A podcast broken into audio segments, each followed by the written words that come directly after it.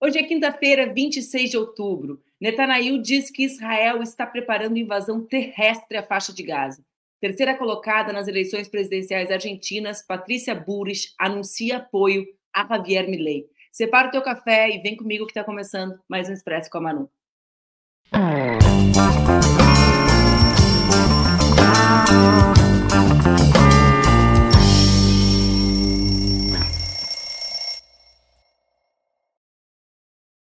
Dia, bom dia, bom dia. Tá no ar mais um Expresso com a Manu, meu programa que acontece de segunda às sextas-feiras aqui nas redes do Opera Mundi, com transmissão simultânea nas redes Ninja.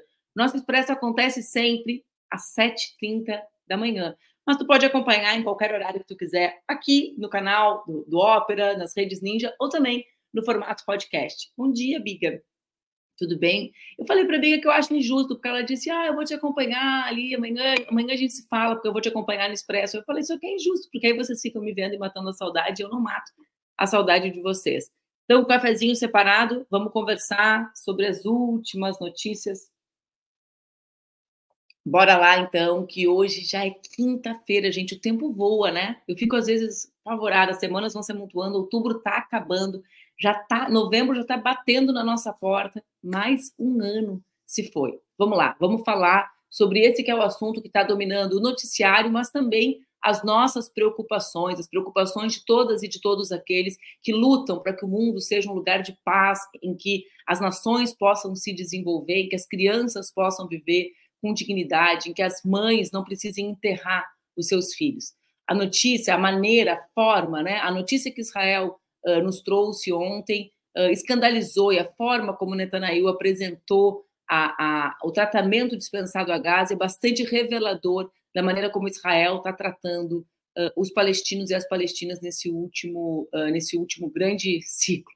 Israel avisa que está preparando uma invasão terrestre à faixa de Gaza. É o que disse ontem o primeiro-ministro israelense Benjamin Netanyahu em declaração televisionada. Vamos ver o vídeo dele, aí vocês vão entender sobre isso que eu disse, da maneira, né, o conteúdo dessa declaração dele, que vai fazendo com que Israel perca uh, aliados no, no, mundo. Vamos ver a fala do Netanyahu, está no ponto vídeo? Está no ponto. Guerra. Quando entrarmos em Gaza, quando começar a guerra, não haverá nada que nos tenha para chegar até o objetivo. Nós temos só uma coisa para o Hamas, que é o fogo. Nós pedimos à população que não está envolvida em Gaza, é, saiam e deixem o campo para nós. Saiam para onde, né?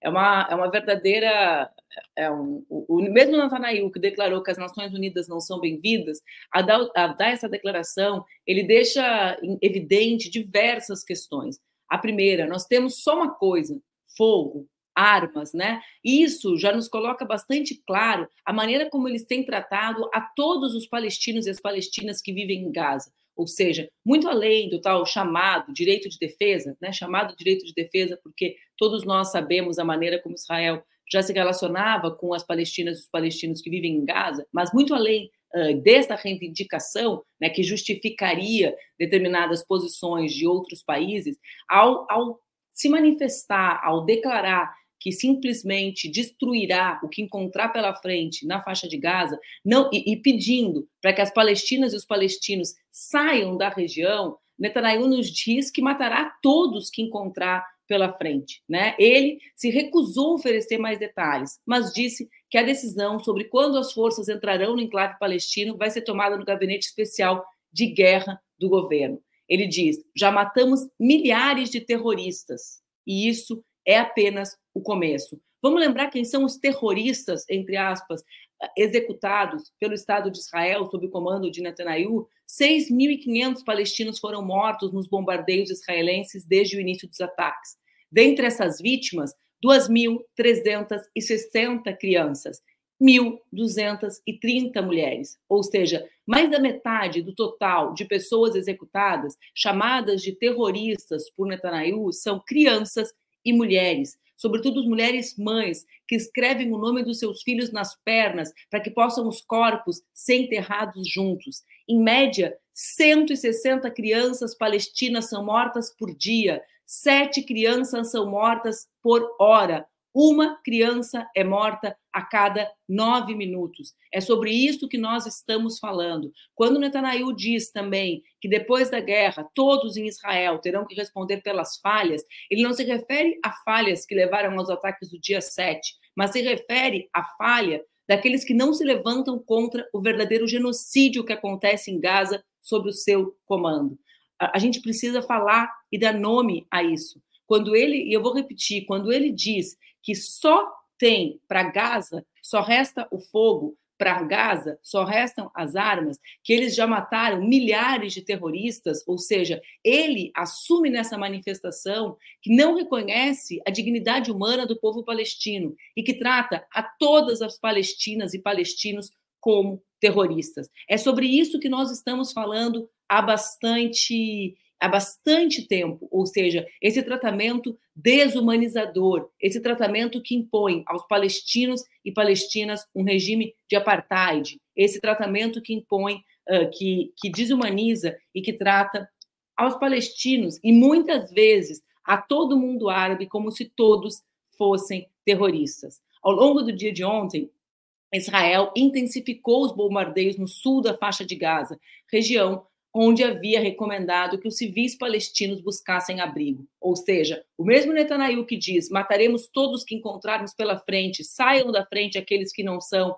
terroristas, bombardeia os lugares, as regiões que ele próprio recomendou que os civis palestinos buscassem abrigo, não escondendo, portanto, que não, que todos os argumentos que dizem que os ataques de Israel são para enfrentar o terrorismo são falsos. Por quê? Porque a morte de civis aumenta cada dia e a prática de genocídio torna-se evidente a cada ato, a cada dia, a cada manifestação. Ontem, aqui nos Estados Unidos, o presidente Biden disse que após o fim da atual crise, será preciso pensar em uma solução com dois estados independentes. O problema, presidente Biden, é que a maneira como escala a violência de Israel sobre a população civil de Gaza é uma maneira que tenta dizimar uma população. E, portanto, é preciso uma intervenção urgente para que o povo palestino possa existir e os dois estados sejam construídos. Ou seja, a manifestação pelos dois estados não é uma saída após um conflito, uh, o conflito escalar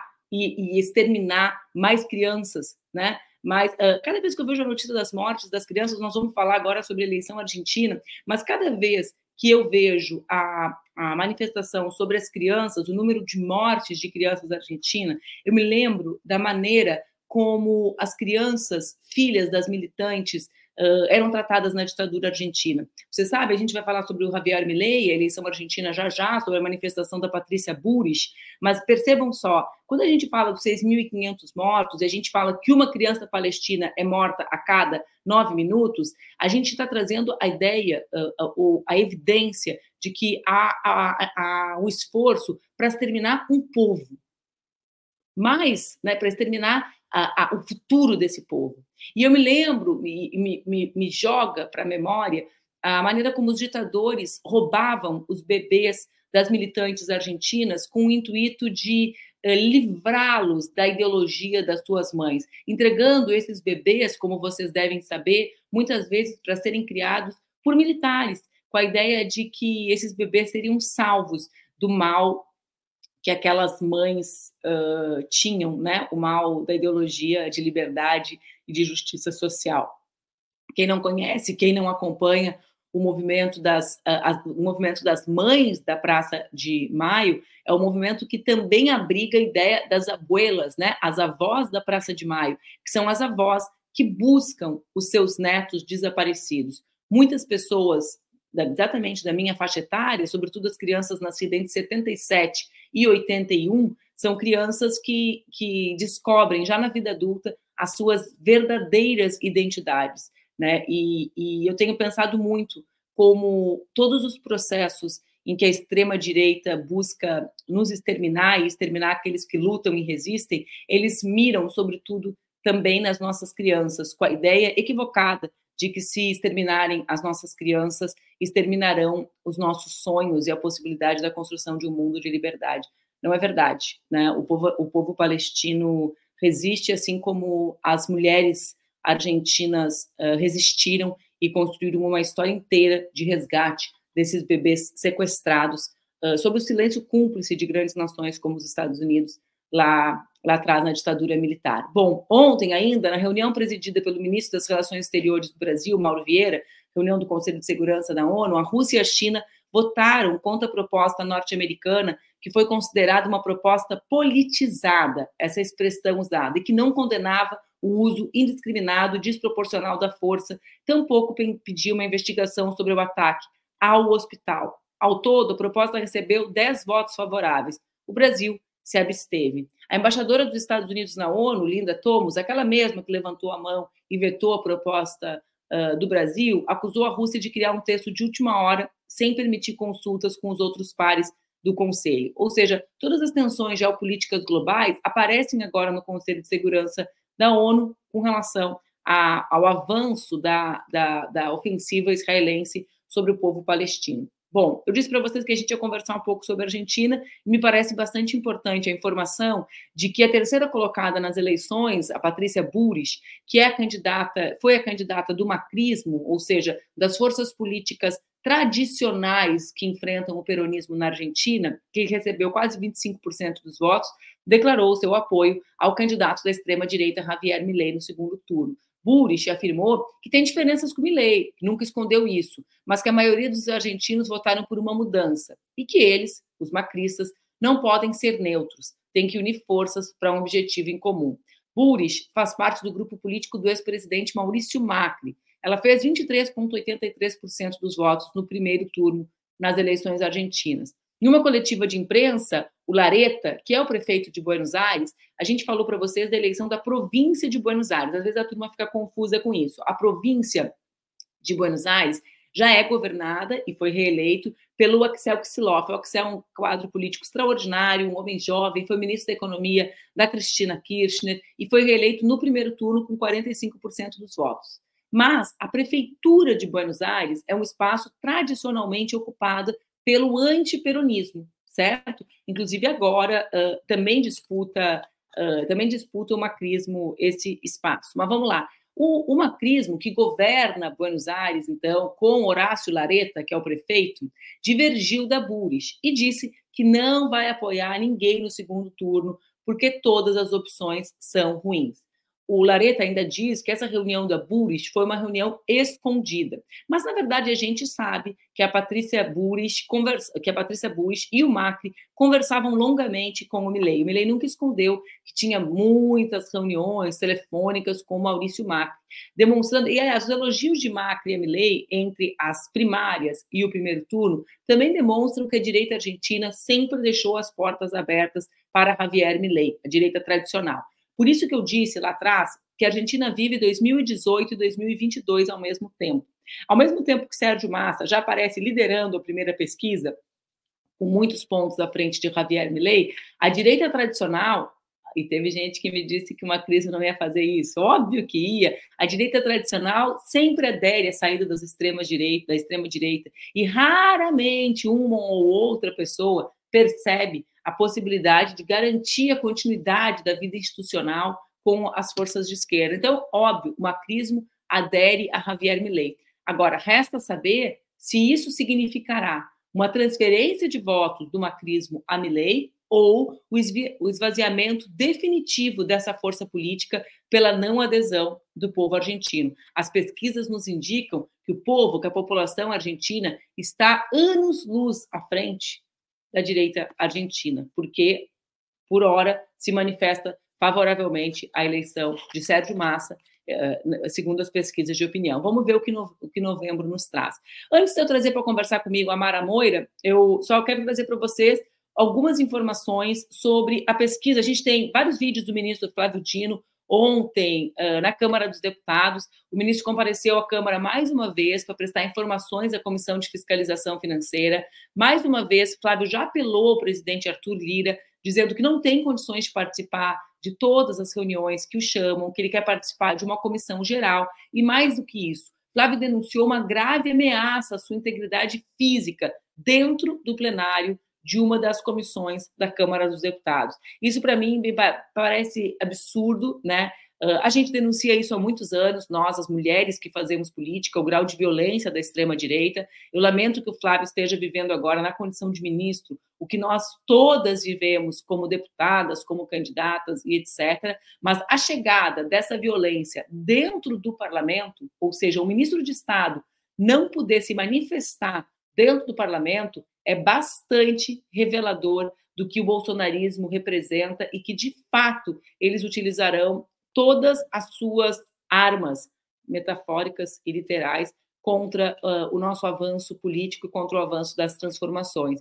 E isso tudo acontece num cenário em que, uh, a gente comentou isso ontem no finalzinho do Expresso, num cenário em que Lula uh, cai seis pontos na aprovação entre agosto e outubro, segundo a pesquisa Genial Quest, que avalia o governo. O cenário atual, esse cenário de queda de seis pontos, é um cenário parecido com o cenário de abril, quando o governo ainda não havia conseguido avançar em pautas econômicas.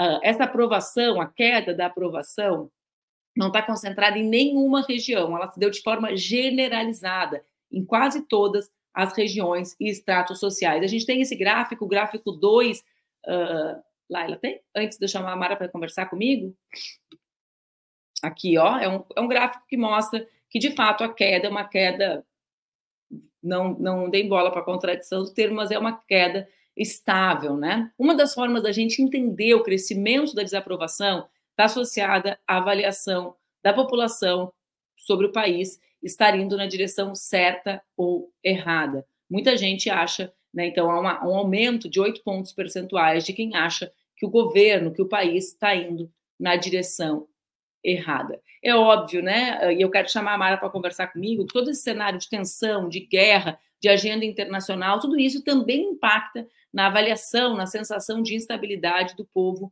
junto ao governo, né, Mara Moira? Bom dia, Mara Moira. Eu Olá, adoro falar mulher. Tava com saudade de você já, fazia semana passada eu não consegui participar, pois é, tava dentro de um avião. tava dentro de um avião a hora do expresso, tive que acompanhar depois, mas você arrasou também fazendo sozinha, então. Sozinha, é, solitária. Fiquei, fiquei, menos triste por ver que você estava ali brilhando, fazendo acontecer também. Hoje, inclusive, estou é, estreando essa semana uma, uma novidade aqui em casa. Eu comprei um moedor portátil de café. Aí eu vou, eu mesmo amo o café, fica aqui preparadinho. aí tu é, pensa assim. Dá um monte assim. É a Mara, só que a gente é duas fake, porque nenhuma de nós toma expresso e o programa chama expresso. Entendeu? Não, tem, uma, tem uma máquina de expresso. Não cabe uma máquina de expresso aqui em casa, muito pequenininha. Não dá, não dá. Eu ainda tinha, quando eu estava no Brasil, ainda tinha aquela minha maquininha, já começava toda ligada, mas aqui em casa é só cafezinho passado mesmo, não dá. Não, não, acho que, acho que assim, tomar muito expresso também, a galera surta, né? Vai ficar tipo assim. Não, é tomar um, um quadinho bonitinho todo dia faz, faz sentido. Ainda mais moído na hora, com, sentindo um Cheiroso. aroma. Nossa, que delícia. Então aceitamos, então, aceitamos presentes. Ó, quando vier aqui em casa, quando vier aqui em casa, eu faço um café assim para você. mas a Maria estava pensando, né? A gente, a gente fragmenta os temas para avaliar, mas no final todos eles estão relacionados, né? Não tem muito jeito, assim estava pensando na morte das crianças palestinas, aí me lembrei dos meus amigos que são filhos uh, de militantes que foram, foram bebês sequestrados na Argentina. Uh, aí me lembrei da, dessa violência da extrema-direita contra o Flávio e me vinculou a, extrema, a violência da extrema-direita contra os nossos filhos agora, né, como a Laura, como a filha da deputada Isapena. Ou seja, no final, sempre tem uhum. uma cara comum como a extrema-direita se organiza no mundo contra os povos, né? Sim né, pensar também essa ofensiva contra as famílias LGBTI+, né, também tem a ver com filhos, né, tem a ver com o que, que consideram apropriado para uma criança, né, então crescer num lar é, LGBTI+, isso seria danoso para é, a constituição psíquica dessa criança, então a gente vai, vai vendo, assim, né, o que, que é, Exatamente. Né? Então, isso também, realmente, essas, essas, esses casos estão todos conectados. Eu estava vendo também as notícias sobre as mortes de jornalistas e familiares, né? Os familiares de jornalistas que estão cobrindo a guerra, isso me foi, foi muito pesado também, sabe? A família inteira da pessoa morre e aí a, a reação do jornalista. Eu né? vi então, esse é, vídeo. a gente está vendo, a gente está lidando com um momento, é, a, a, essa guerra que vai avançando, que parece que não tem fim, né, que parece que também não tem pudores em matar e que cada vez mais quer limitar o acesso que o mundo tem às atrocidades que estão sendo cometidas, né? Aquela, aquela, aquele pedido, né, do Anthony Blinken para que o, o Al Jazeera baixasse o tom da cobertura, né, foi muito impactante também nesse sentido, assim, né? Então, ou seja, estão querendo impactar até como é que a cobertura está sendo feita, né? Uh, e estão querendo ir para cima dos jornalistas, estão querendo ir para cima das transmissões, né, da, da, cortar acesso à internet, cortar, é, fazer com que o mundo não possa ver o que está sendo cometido ali, para que possa ser cometido sem testemunhas, né? Eu tenho conversado bastante isso aqui com o meu orientador, né, nesse período de estudo, justamente sobre como, nesse sentido, se de um lado a gente vive a guerra da desinformação, com um volume de narrativas falsas na internet, né, ou seja, a gente já vivia isso desde. Eu lembro que no 11 de setembro, olha, olha que louco, no 11 de setembro, a primeira imagem de 2001, 22 anos atrás, então quando a internet ainda não era o fenômeno que é, ou seja, ainda não estava na palma das nossas mãos, a CNN, a mídia tradicional norte-americana, na hora dos ataques, uh, divulgou uma imagem de crianças palestinas comemorando o ataque, uma imagem falsa, fora de contexto né? Por quê? Porque era uma imagem de crianças palestinas comemorando outra coisa que eles utilizaram na hora, como se fosse, olha, olha só como eles estão comemorando o que aconteceu nos Estados Unidos. Já eram crianças uhum. palestinas naquela época, agora, agora falando contigo me, me lembrei. Mas agora isso é diferente, porque a quantidade de, de, de perfis que proliferam narrativas falsas é muito grande, a gente já fez um programa sobre isso. Mas, ao mesmo tempo, Amar, e era isso que eu queria dizer, essa guerra, né, tem um pouco de Vietnã. Por quê? Porque as pessoas passam a enxergar o horror que as pessoas vivem em Gaza. Né? Uhum. À medida que todo mundo tem acesso a uma fala do Netanyahu dizendo: uh, olha, nós só temos fogo para Gaza, e eles tranca as pessoas em Gaza, o que, que ele uhum. faz?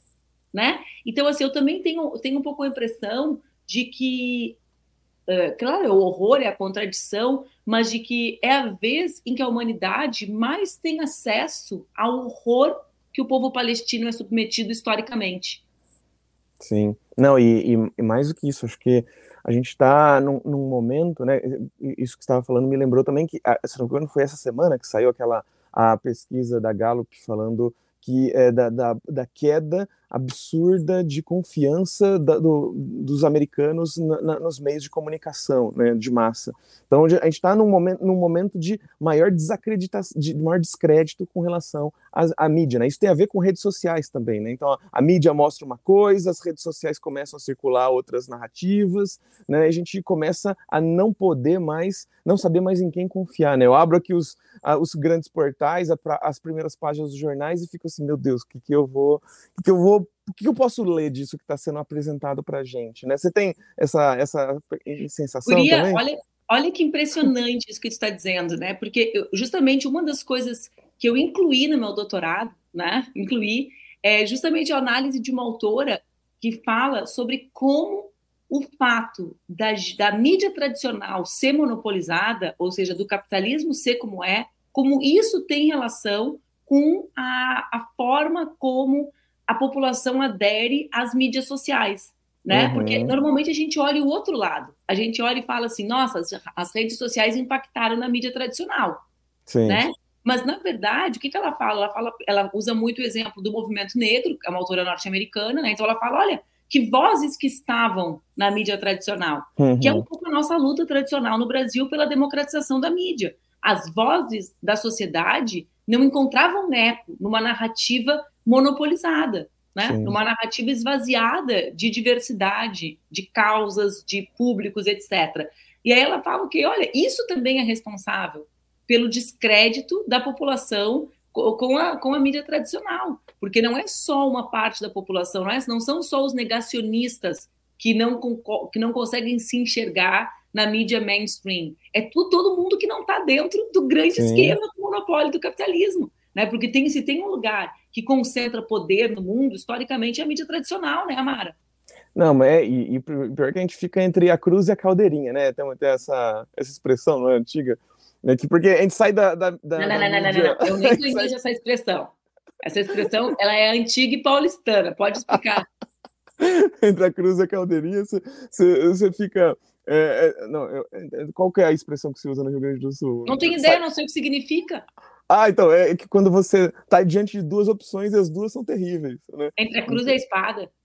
Entre a cruz e. É, pode ser, a cruz e a espada, talvez. Ah, a Luísa também concordou. mas não, eu conheço como a cruz e a caldeirinha. Não sei por que também, mas de Caldeirinha, gente. Que caldeirinha. Alguém, por favor, me explique que caldeirinha é essa da expressão.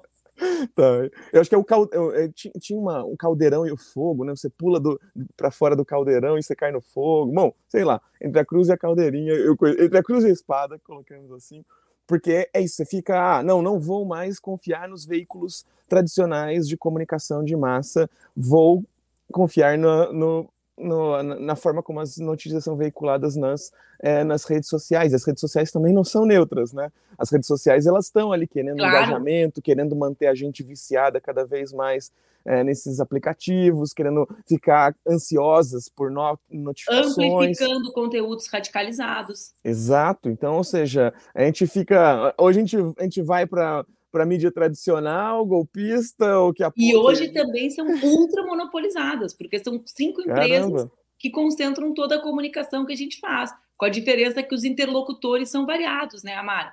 Mas Sim, o que eles terrível. amplificam de conteúdo é o que eles querem. Claro, claro. É por isso que eu gosto tanto dessa da, de, de, iniciativas como a Opera Mundi, que eu estou uh, achando o máximo ficar acompanhando as notícias por aqui, porque eu já não aguentava mais ligar Globo News. Assim, meu é, Deus, é, assim, e aí, olha, que, olha só, olha que louco. Ontem a gente também falou sobre isso com o Maurício aqui, porque de um lado a gente tem essa questão de bus onde buscar informação.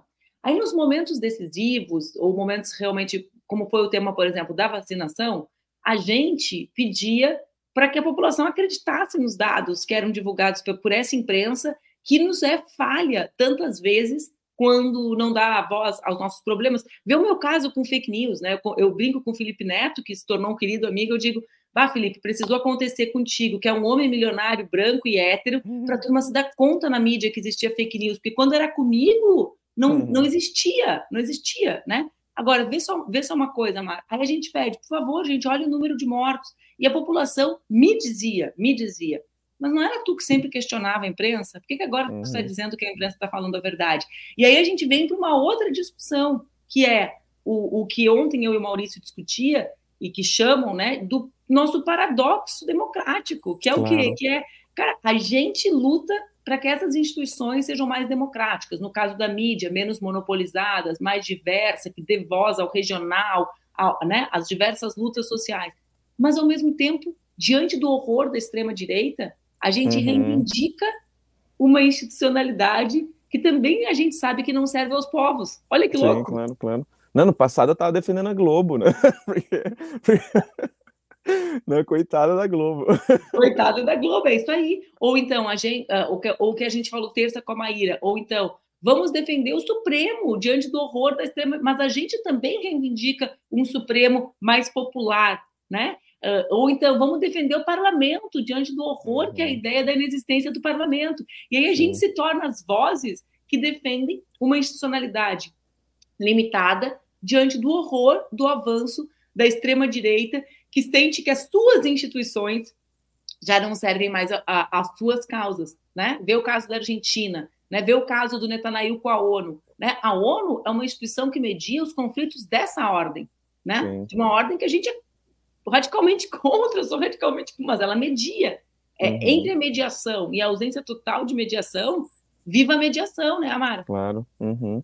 Né? E o Netanyahu é, cortou vistos, né? Os emissários da ONU né, também. Então a gente está vivendo esse, esse, momento tenso, assim, né? E é, é, é, é novo também, você está aí nos Estados Unidos, talvez você possa falar até um pouquinho melhor sobre isso, né? De que como a, influen a, a posição dos americanos está mudando na relação, em relação a essa guerra, está começando a, a, assumir um tom mais de solidariedade ao povo palestino, que é, é algo novo né, nos Estados Unidos. Né? O Biden vai ter que lidar com isso, porque a eleição está chegando também. Então, a gente está falando de eleição na Argentina, que está aqui né, no, no, no, horizonte, a gente está vendo, mas um pouquinho mais para frente vai ter também eleição nos Estados Unidos. E, a, isso, e essa questão da guerra, né, a condução da guerra, vai ser muito significativa para como é que vai se dar né, esse, essa repercussão na, e eu espero que isso não dê margem para um retorno do trumpismo, né? Mas é, existe muita essa possibilidade, né? Disso que tu falou, muita coisa interessante, né? Primeiro, quando tu fala do trumpismo, é a maneira como a extrema-direita americana, não só americana, mas também americana, se apropria do discurso anti-guerra, não pela justa, justa causa da paz, né? Uhum. Mas com um discurso de que a crise é muito grande dentro dos Estados Unidos e que o investimento na guerra é um investimento anti o americano, né? Tipo assim, por que, que a gente está cuidando dos problemas do mundo se a gente não cuida dos nossos problemas, né? Então, um discurso que não é anti-guerra, até porque imagina o trumpismo ser anti-guerra, né? Os caras que mais trabalham, mais defendem a venda de arma dentro do país, eu acho que na cabeça do Trump ele não precisa vender arma para fora, tanta, pode vender tanta para dentro que não precisa. Então, tem esse lado.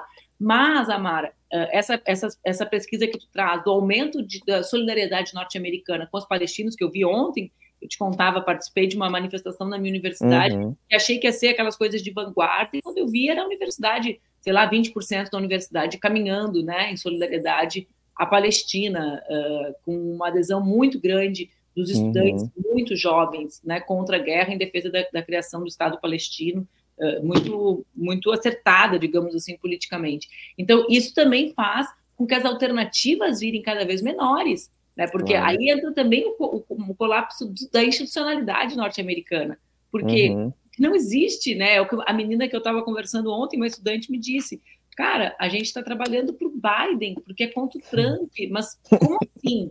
tipo, para quem que a gente vai trabalhar, né? O que, que a gente vai defender? Se a gente é contra a guerra, e ele é o senhor da guerra, né? Mesmo sendo um democrata. Então, claro. acho que também vai trazendo isso. Tu entende, Amara? O limite da institucionalidade norte-americana, do bipartidarismo, das, da ausência de diversidade política no sistema bipartidário que eles consagraram, né? Sim, né? E a mesma situação está posta na Argentina também, né? O Massa está aparentemente é, é, sai como grande vencedor, né? Dessa dessa, desse, desse primeiro, segundo momento né, da, da, das eleições, mas também não, não faz com que me fique muito feliz em estar apoiando, construindo candidatura, né, porque justamente é uma figura que está longe de ser de esquerda, é, e só que é, é o que é possível nesse momento para não eleger um louco, né? Uma figura completamente fora da caixinha e, e que vai arrastar a Argentina para uma situação ainda mais desesperadora. Né? Então, isso, isso é algo que, que a gente está, a gente fica diante, né? A gente aqui no Brasil teve uma, uma escolha um pouquinho melhor, né? Pelo menos foi uma, uma escolha melhor, não teve que escolher entre, entre uma, duas figuras terríveis, entre a cruz e a caldeirinha. Ó, tem gente explicando aqui, inclusive, a cruz e a caldeirinha, falando que caldeirinha tem a ver com o diabo, né? Então fica entre a cruz e o diabo, né? Então, entre a Inquisição e, e, e, e o inferno, né? Deve ser alguma coisa nesse sentido.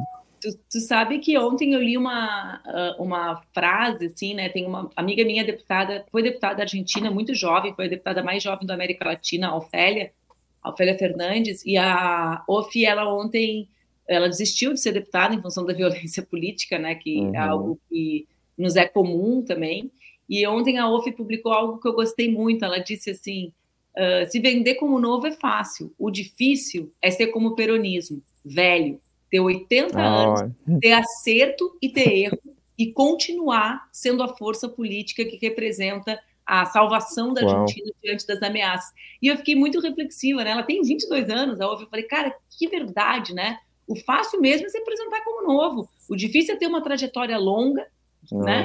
Na, tanto política quanto individualmente, marcada por acertos e erros, e continuar tendo a cabeça erguida para dialogar com o povo, né, Amara? Nossa, gostei bastante dessa é? colocação é? também. É, eu fiquei bem impressionada. Mas é isso, Amara, a gente está diante de um momento que eu acredito, né, a, a, a, ocupação, a forma como a guerra de Israel contra os palestinos avança, também nos mostra um pouco a dimensão do buraco que a humanidade está enfiada, sabe? Porque Sim. eu muitas vezes acho que a gente só vê os recortes. Ah, é o governo Bolsonaro no Brasil, é a ameaça do Milley na Argentina, é a Hungria, ah, é o Trump, tudo como se fosse recorte de uma realidade uhum. que a gente não consegue enxergar inteira. E, e, a ofensiva do Netanyahu sobre Israel nos mostra exatamente, ó, é um mundo em que a mediação é cada vez mais fraca, né? ou seja, uh, os conflitos são cada vez mais fracos, é um mundo em que a crise econômica avança fortemente, né? em que os, uh, imagina, não deixam os, os, palestinos saírem de Gaza, né? Mas imagina uhum. se deixassem, né? É uma multidão de refugiados, refugiados de guerra, das guerras provocadas pelos Estados Unidos no Afeganistão, no Iraque, né? Na, na, na ocupação da Líbia que fizeram quando mataram Gaddafi, do esforço para ocuparem sem sucesso a Síria. Então, é uma região em que a ofensiva militar faz refugiados, outras regiões com refugiados climáticos, né? uhum. né? Então, é, é um mundo em que a crise é muito grande, é muito grande. Se a gente não tentar construir alternativas para essa crise com essa dimensão, é o que a gente vai acompanhar acontecer, porque é Uh, é, lembra de uma personagem que tinha, eu acho que era da Débora Seco, que dizia cada sorriso é um flash? Lembra disso? Hum, Cara, não, cada não. dia, era ótimo. Era uma, acho que a primeira personagem da Débora Seco, que ela fala, cada sorriso é um flash. Cada dia que a gente acorda é uma, é uma notícia de grande magnitude sobre os rumos da humanidade, né, Amara? Sim, sim. Não, não sem contar que a, a minha impressão é que assim, o Netanyahu está tentando transformar a situação insustentável para o povo palestino e em algum momento vai liberal, podem sair se vocês quiserem, né? e aí simplesmente vão ter que abandonar suas vidas, suas casas e deixar o território de mão beijada né, para Israel. Assim, me parece é, que é, é um discurso de, de, de, de apartheid, é um discurso de é, me parece não, tá sendo um, é um discurso de apartheid e uma prática de apartheid. Então a gente está vendo justamente um, a guerra sendo usada como desculpa para tomar territórios, para esmagar uma população, né? E a gente está vendo também essa, essa impotência das, das grandes forças internacionais em, em conter isso, né? Em impedir que isso avance né, que isso é, escalone também, que não, não acabe envolvendo outros países, porque a gente está à beira também de ver isso acontecendo, né?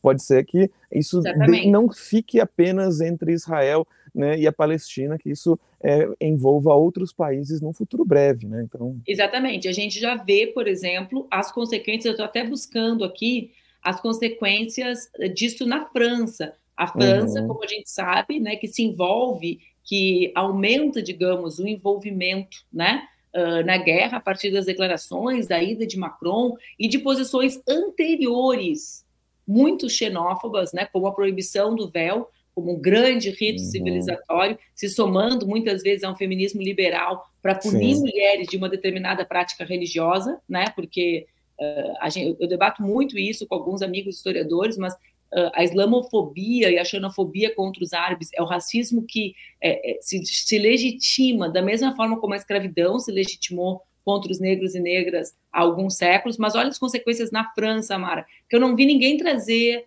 eu não vi ninguém trazer ainda publicamente a pesquisa, mas ontem teve uma última pesquisa eleitoral na França, e o resultado, para mim, foi super surpreendente, eu fiquei muito feliz, que é o Mélenchon, que é o candidato de uma frente de esquerda mais popular, tem 30,5%, a Marine Le Pen, a extrema-direita, uhum. 29,5%, ou seja, os dois estão tecnicamente empatados, e o Macron tem 24,5%, uhum. mas o Mélenchon lidera as pesquisas, né? E creio que isso também tem relação com o que tu fala, com a postura, uhum. da, com a maneira como não apresenta alternativa para o povo francês, uma alternativa que garanta a vida digna, nessa. Né, uhum. Aí ver quem, que, qual é a disputa de novo. Uma alternativa de esquerda e a extrema direita. E o fim do mundo. Marine Le Pen. Cara, olha que louco, né? Por quê? Porque esses caras tipo Macron, eles não sabem se eles querem ficar do lado da Le Pen, né? Ou defendendo uma institucionalidade que só provoca uh, guerra. Uhum. Total. Ó, tá o pessoal me corrigindo, não era Débora Seco, era Mara Manzan. Olha, a personagem que eu me lembro disso era hum. Débora Seco, mas tudo bem, gente. Eu não vejo eu novela. Eu vi o clone, mas não lembro Eu não vejo novela, eu lembro de filmes. Mara. Eu sou uma pessoa que não tem moral para falar de um assunto que eu não entendo. A Mara sempre amo conversar contigo, sempre passo do tempo aqui, hum. porque é sempre bom. Oh, um beijão, você, não me deixa sozinha na quinta, que eu me cito a Rosita solteirona, aquela do Garcia Lorca, sabe? Sabe, sabe a personagem? Quinta que vem. Não, não, essa também não. Procura aí, Rosita Solteirona do Garcia Loura. Sim, sim, sim. sim. Tudo bem, aparece por aqui, não me deixe só. Pode deixar. Ó, quinta que vem, tamo juntas. Que bom estar com você. Beijo. E Beijo, bom outros dias do, do Expresso, estarei acompanhando a distância, acompanhando aqui você. Beijoca, querida. Um beijo. Boa quinta, fica bem. Ó, pessoal, A Fernanda Otero está pedindo para que eu converse com vocês sobre um livro. Eu não li, né? Mas como é sobre o Gushiken, eu consigo imaginar que seja extraordinário, que chama-se Precisamos de uma Nova Ordem, uh, Luiz Gushiken. E aí tem vários textos de várias pessoas, entre elas Lula e, e, e, e Dilma. Ele falava sobre isso em 94, com um texto que se chamava Uma Nova Ordem Mundial. E o livro pode ser baixado no, no, no site da Fundação Perseu Abramo. Um beijo grande para vocês. Amanhã, sexta-feira, a gente se encontra aí sim comigo sozinha aqui conversando. Sozinha não, porque vocês sempre chegam. Um beijo grande, fiquem bem, boa quinta-feira. Aproveitem o dia.